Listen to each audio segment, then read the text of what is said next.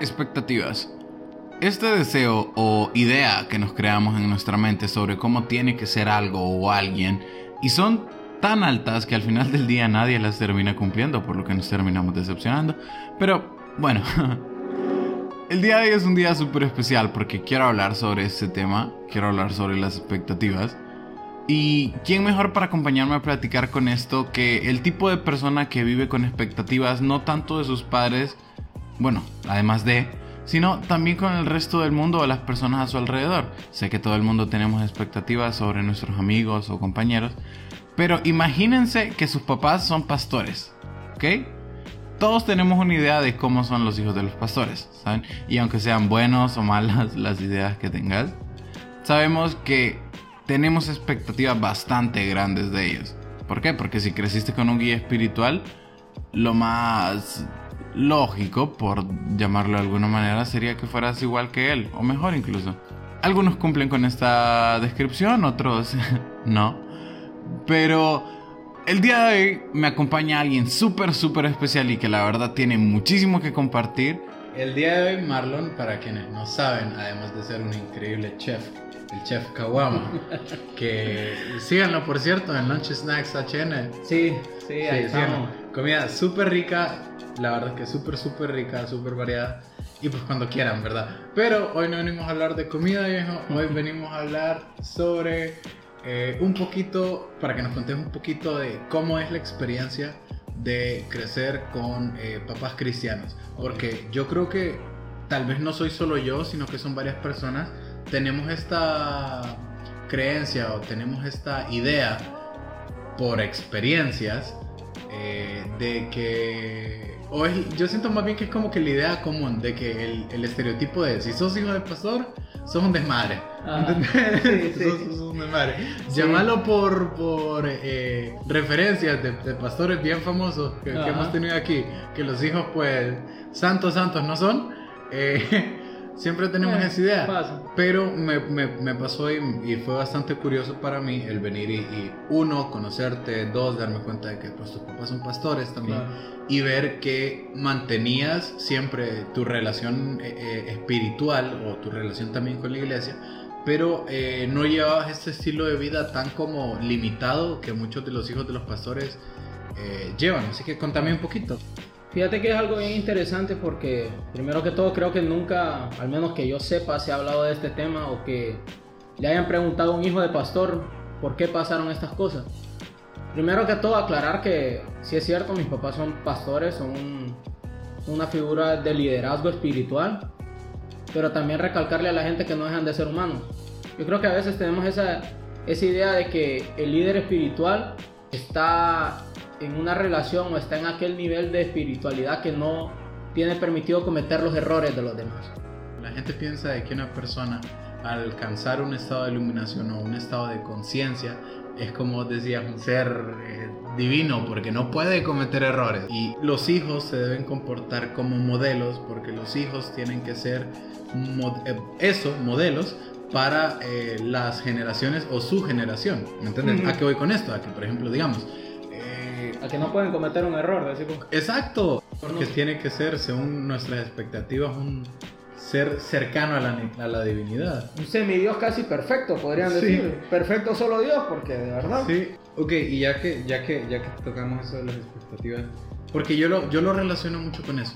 Y para mí básicamente todo lo que nosotros estamos hablando ahorita es eso, expectativas. Porque como vos decís, se tienen expectativas por cómo tiene que ser el comportamiento de el iluminado o el pastor, El líder. ajá, el líder. O cómo tiene que ser el comportamiento, tenemos expectativas de cómo tiene que ser el comportamiento de los hijos del líder, ¿verdad? ¿Por qué? Porque si ellos crecieron con el líder, tiene que ser igual o mejor, ¿entendés? Entonces, uno de los problemas que a mi parecer tenemos, no tanto como sociedad, no te vayas tan lejos, sino como humanos, es que vivimos de la expectativa. Ajá. ¿A qué voy con esto? A que llámala por las razones que querrás, llámala por ignorancia, por, eh, por fe, llámala por deseo, por lo que vos querrás. Eh, pero vivimos con esta expectativa a que los seres en un cargo mayor, por lo menos espiritualmente hablando, eh, son personas cercanas a la divinidad, ¿verdad? Entonces tienen que ser seres perfectos.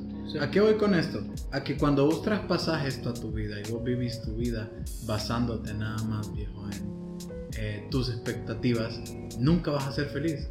¿Por qué? Porque vivís tan pendiente o tus expectativas las tiras tan arriba que aunque, digamos, te voy a poner un ejemplo así de sencillo. Apple dice que va a sacar un nuevo iPhone, ¿ok? Va a salir el iPhone 12.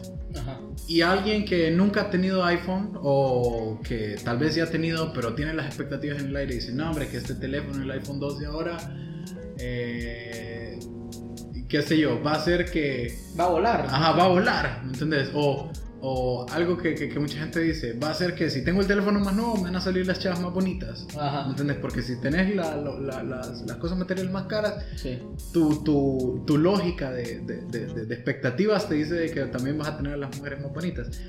Pero cuando vos te topas y ves que ah, es el mismo teléfono sacado por milésima vez, porque todos los iPhones son iguales. El operativo, solo la cámara cambió. Solo, sí, ahí tus expectativas caen, ¿me entiendes? Y ahí es donde entras en desilusión y, o sea, te acabo de dar un ejemplo así tal vez medio medio sencillo de entender, pero si lo pasamos con las personas es exactamente lo mismo. Cuando vos tenés expectativas demasiado altas con una persona, no importa lo que esa persona haga, siempre te va a desilusionar. Sí. ¿Entendés? ¿Por qué? Porque digamos, eh, yo te traigo a vos hoy. o perdón, yo te conozco a vos hoy pero a mí me habían hablado de que Marlon, que era el chef Kawama y, que el mejor más cocinando, ¿me entendés? Si yo soy una persona que basa todas sus opiniones en lo, que dicen los demás. en lo que dicen los demás y en las expectativas que se generan, no importa lo bien que vos me cocines a mí, no importa lo bien que vos hagas, no vas a llegar a mis expectativas. Entonces, ¿qué es lo que, lo que yo digo? O sea, al vivir sin expectativas de nada, todo es bueno. Sí. Todo es bueno. ¿Por qué? Porque sin importar el plato que vos me hagas a mí, como yo no tengo ningún tipo de expectativa referente a vos, me parece riquísimo. Exacto. Aunque sean... Arroz con frijoles. Arroz con frijoles, que el arroz con frijoles es riquísimo. Sí, no, es delicioso, pero por decir algo común, algo que comemos comúnmente. Entonces, es, es, tan complicado porque ¿cómo haces para no, para no enfrascarte?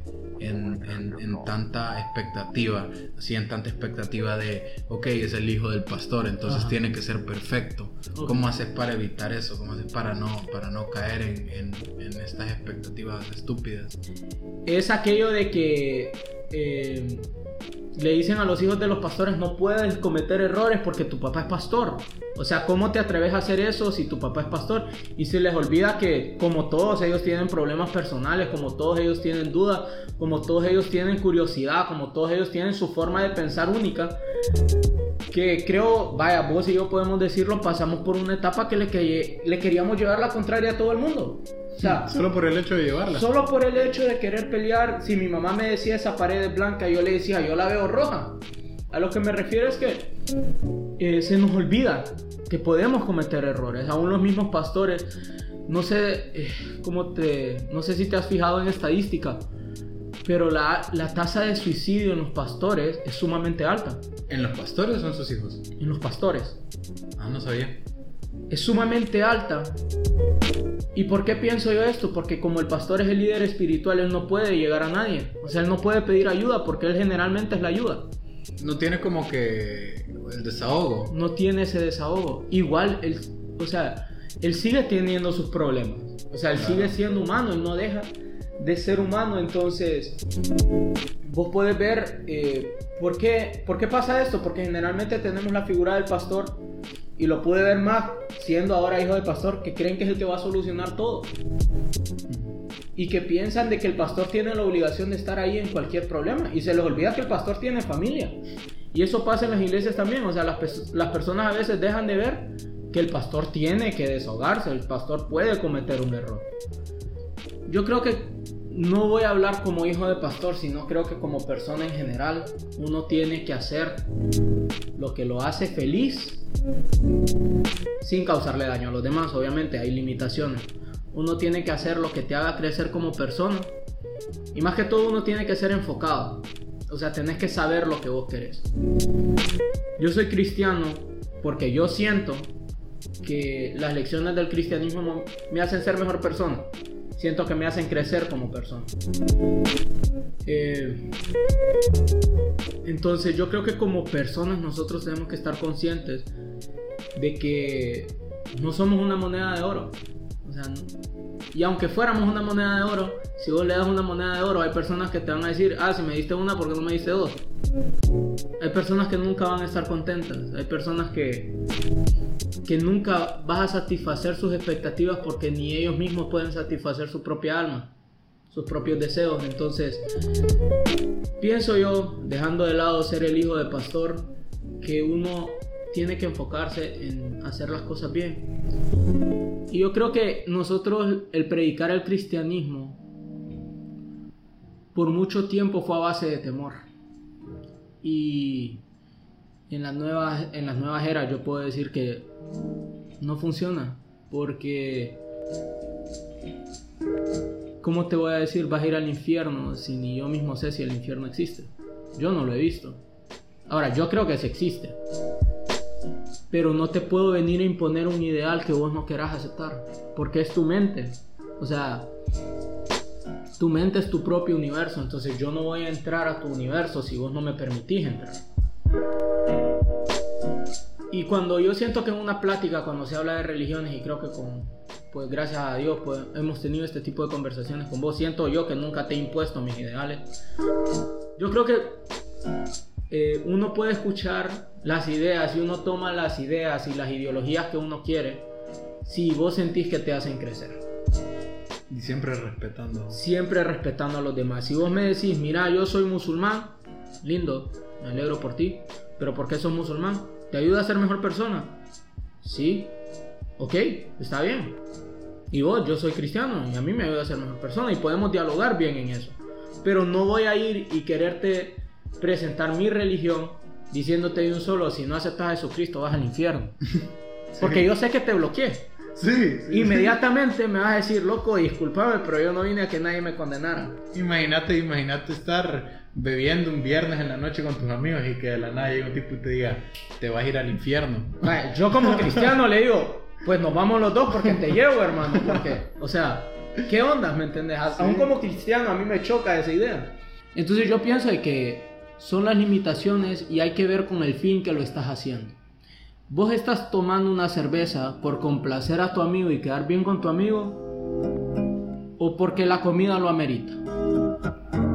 Fíjate que tocaste un punto bien importante porque y es algo y es algo que, que, es totalmente cierto porque muchas veces nosotros hacemos cosas para alegrar a los demás aunque no querramos como vos decís hay veces en las que a mí me ha pasado, creo que cuando yo empezaba a beber, que yo me tomaba una cerveza porque la gente decía, ah, mira, beber es macizo.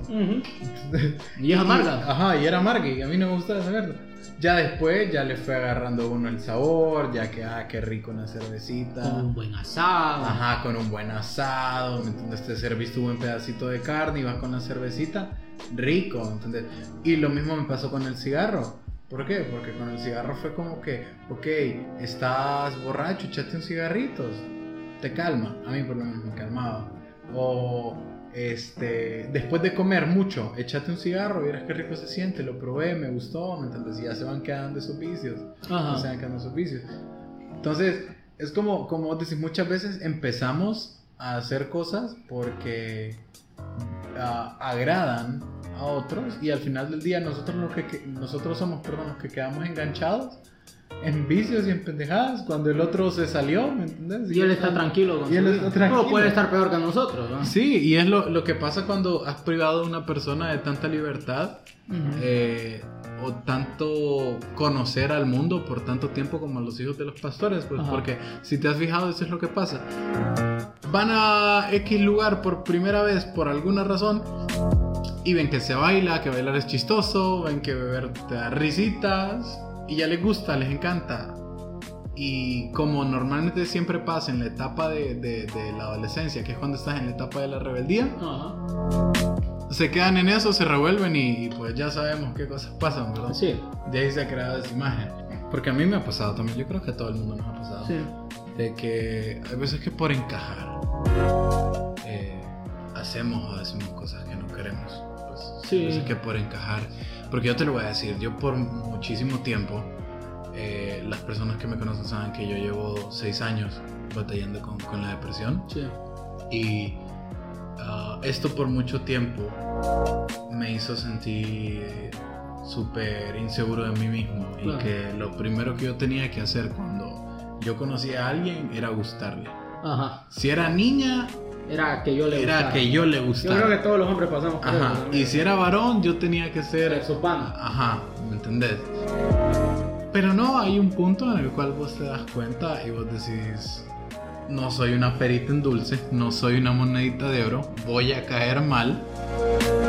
Pero si caigo mal, quiero caer mal por ser yo mismo. Exacto. Y si caigo bien, también. O sea, quiero gustarle a la gente por, por mi persona, no por eh, esta idea o esta expectativa que la gente pueda tener de mí. Entonces, Yo creo que muchas ideologías, muchas maneras de pensamiento, líneas de pensamiento el día de hoy quieren ser impuestas cuando debería ser todo lo contrario. Te voy a poner un ejemplo claro.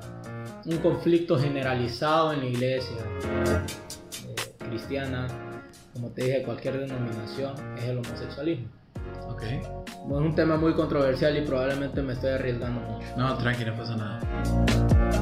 Pero como creyente, como cristiano, yo te puedo decir, o sea, el homosexualismo para nosotros es considerado un pecado. Y todo el mundo va a brincar, ¡ah! Opresor. No, la verdad no. Porque no quita el hecho de que yo no peco. Yo peco diferente. Yo he mentido. Yo he faltado el respeto. Eh, Yo he robado, le he quitado el vuelto a mi mami. Yo sigo haciendo eso. Yo creo que es una práctica que, que podemos tener, que se tiene de vez en cuando. Pero tu ideología no va a evitar de que yo te conozca o sea respetuoso con vos. Yo siempre he dicho respeto quiere respeto. Es cierto, vos puedes ser homosexual. Y puede que yo piense que no es correcto. Pero también vos puedes pensar que mi forma de pensamiento política es totalmente errónea. No quiero tocar política en Honduras porque es muy sensible, pero ¿Eso va a evitar de que seas mi amigo? No, para nada. Porque si vos respetas o me respetas a mí como persona, yo tengo la obligación de respetarte a vos. Pues la verdad no tengo muchos conocidos homosexuales, pero tampoco creo que ellos sean homosexuales por el hecho de, de- de querer que los demás se lo acepten. Pues, o sea, si yo soy homosexual, no soy homosexual porque, ay, so- voy a ser homosexual para que Marlon acepte y me quiera pues, ser homosexual. Y voy a ser homosexual porque es mi inclinación sexual. Pues. Es tu inclinación sexual, es tu orientación sexual. Yo creo que el valor de una persona no lo determina ni su posición material ni su ideología, sino sus acciones. Quiero usar la frase del Dalai Lama, que la mejor religión es la que te hace mejor persona. Entonces, si a vos tu ideología te hace mejor persona, está bien. Si a vos tu ideología te permite ayudar a los demás, está bien. Yo no te voy a imponer mi ideología. Es como esa gente que pasa la vida buscando y siempre tiene esta pregunta de ¿cuál es la religión correcta? Y, y- y, vaya, formulándola con la frase que vos acabas de decir, de decir, la religión correcta es la que te haga la mejor persona. Yo creo que nosotros debemos dejar de estar peleando en qué ideología es la correcta. Más bien deberíamos estar peleando por ser mejores personas. Y no es una pelea que tengo que tener con los demás, sino es una pelea contra mí mismo. Y es exactamente por eso que la gente no lo hace, porque al pelearte con vos mismo, o más bien al enfrentarte con vos mismo, te estás enfrentando con todas esas cosas que no te gustan. Y seamos honestos, a nadie le gusta eso. Entonces, hacerlo es bien complicado, hacerlo es bastante difícil. Entonces, es por eso que la gente huye y toma el camino más fácil, que es simplemente Seguir una corriente. correcto. Voy a hacer un, un um, ¿cómo se dice? Voy a hacer un, un- un pollito más en esta granja engorde. Ajá. ¿Y qué pasa al final? A todos los A destazan. todos los destazan. Yo creo que es bien controversial esto, es bien, es bien duro por el hecho de que si quiero usar, eh, creo que era una frase de la mitología japonesa, era de la cultura japonesa, es que el humano tiene tres rostros. Tres máscaras. Tres máscaras, si no me equivoco. La que le presentas a todo el mundo, la que le presentas a tus seres cercanos y la que presentas cuando estás totalmente solo. No, son la que le presentas a todo el mundo, Ajá. la que le presentas... Pe- Perdón, es la que le presentas al público, la que le presentas a tus amigos, la que le presentas a las personas más íntimas a vos. Y no es que hay una cuarta máscara, sino que debajo de esas tres está tu persona. tu persona. Y una pregunta es, ¿verdaderamente conoces a tu persona? ¿Verdaderamente te has analizado a ese nivel? Sé que yo lo he intentado y probablemente no lo he hecho con éxito, pero estoy en ese camino. Lo que, pasa, lo que pasa es que volvemos a lo mismo. La- en la primera máscara eh, es la más bonita, porque es la que le presentas al público. Esa te gusta, ¿sabes? La que no comete el error. La que es la perfecta. Ujú. La segunda es la que le presentas a, a tus amigos, a tus allegados. ¿Entendés? Al, al- al amigo con el que salís a comer, al amigo con el que salís de fiesta. Esa también te gusta. Aceptas un poquito sus errores, pero te gusta al cabo. La tercera es la que le presentas a tus familiares más cercanos o a los más íntimos Tu pareja. a tu pareja, por ejemplo. Esa vos conoces sus errores y conoces sus defectos, pero la aceptas todavía. Su vulnerabilidad hasta cierto punto. Correcto. Ahora, tu verdadera cara es la cara que no te gusta. ¿Por qué? Porque es la cara que muestra tus defectos, la cara que muestra eh, tus errores. Y hay gente que no está realmente capacitada o lista Para aceptar. para aceptarlo. Pero hasta que vos conozcas esa vulnerabilidad es que puedes fortalecerte. Porque si no, nunca vas a saber en qué trabajar. No solo eso, sino que fortaleces tus relaciones porque hay, hay algo que a mí me gusta que mi mamá me dice siempre. Y cada vez que yo le platico sobre el podcast me dice lo mismo. Si vos querés conectar con las personas, pero verdaderamente conectar, Mostrate como sos. mostrate como sos. ¿Qué significa eso? Mostrar vulnerabilidad. ¿sí? ¿entendés? Mostrar que esta idea de Marlon como el hijo de los pastores, del niño perfecto, de la persona que no se equivoca, no existe. No Pues. existe. Si no, hacerle la misma pregunta a los demás. ¿Acaso ustedes han conocido a alguien perfecto? O más aún, ¿son ustedes perfectos para juzgar la perfección de alguien más? Claro que no, claro que no. Entonces, y muchos me dirán, ah, pero la iglesia son los que más juzgan. y que-". Puede que sea cierto, no, tampoco se lo voy a quitar de encima. Puede que sea cierto. Pero aquí le voy- voy a decir algo. Usted va a escuchar consejo de alguien que está haciendo todo lo opuesto o va a ver el ejemplo de alguien que realmente lo está aplicando. Y yo creo que la lección más importante es apreciar lo bueno que tenemos. Y si no todo es bueno, también meditar qué podemos mejorar nosotros. Si vos pudieras, digamos, esa es una pregunta que yo le hago a la a mis entrevistados. Si vos pudieras dejarle, no te voy a decir una enseñanza de vida porque nosotros, para empezar, no somos No maestros de vida. y aquel Ajá. legado de vida Ajá, tan correcto, extenso, no, ajá. yo no soy Confucio, ¿me entendés? Sí, no, ni que fuera Jesucristo, yo. Pero si vos pudieras dejarle un- una enseñanza o si vos pudieras dejarle algo que a vos te ha ayudado a lo largo de tu vida a crecer como persona, a sobrellevarla de una manera más fácil o a aprender a llevarla y disfrutar un poquito más de ella, ¿qué te gustaría decirles? Creo serían alrededor de tres o cuatro cosas. Primero, cometan errores, pero aprendan lo más que puedan. Segundo, no vuelvan a cometer el mismo error, porque si no, no aprendieron nada. Tercero, tomarse un instante y mediten lo bueno que hay en su vida. Serían cinco. Cuarto, pelear para mejorar constantemente lo que tienen, ya sea mm, en cualquier área. No, no me refiero solo a la económica, mucha gente piensa que únicamente a lo económico. Y quinto, verdaderamente valoren al que tienen al. Yo creo que muchas veces nosotros dejamos de ver los ángeles, puedo decir que Dios nos manda en nuestra vida. Porque estamos tan enfocados en ver los demonios que tenemos alrededor que nunca apreciamos al ángel que Dios nos manda.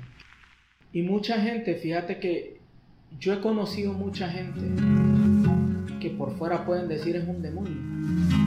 Pero algo que yo les quiero decir a la gente es que todo demonio una vez fue un ángel. ¿Qué te quiero decir eso? ¿Que vos lo vas a volver a hacer ángel? No, no, papito, eso déjeselo a Dios. Porque usted no puede cambiar a una persona. Que se permita conocer a un mismo demonio, porque los mismos demonios nos han enseñado lecciones de errores en la vida. Entonces, mi lección principal sería dejar de enfocarte en los demonios, mirar bien los ángeles y, y permitirte ser un ángel para la vida de Marlon, ha sido realmente increíble toda esta experiencia y de verdad agradezco desde el fondo de mi corazón que pudieras haber venido y estar aquí hoy. Gracias, gracias a vos, la verdad, por darme la oportunidad. No, cuando querrás. cuando querrás, la verdad es que este espacio siempre va a estar abierto para vos, es tu casa. Gracias.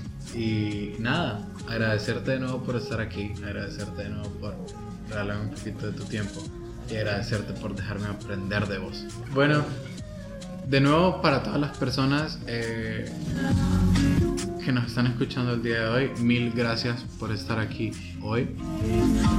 Ya saben que pueden seguir eh, nuestras redes sociales como Instagram y Facebook como Suki no Yami. Para el que quiera probar, y esto no es broma, de verdad, muy rica la comida de Marlon. Para el que la quiera probar, se llama Lunch and Snacks HN. Búsquenlo en Instagram, búsquenlo en Facebook, es muy, muy rico y, y, de verdad vale la pena probarlo. de nuevo, Marlon, mil gracias por estar aquí el día de hoy. Y mil gracias a todas las personas por escucharnos. Muchísimas gracias por dejarme un día más entrar en sus mentes y jugar un poquito ahí adentro. Y muchísimas gracias por dejarme compartir un poquito de todo lo que sé. Buenas noches.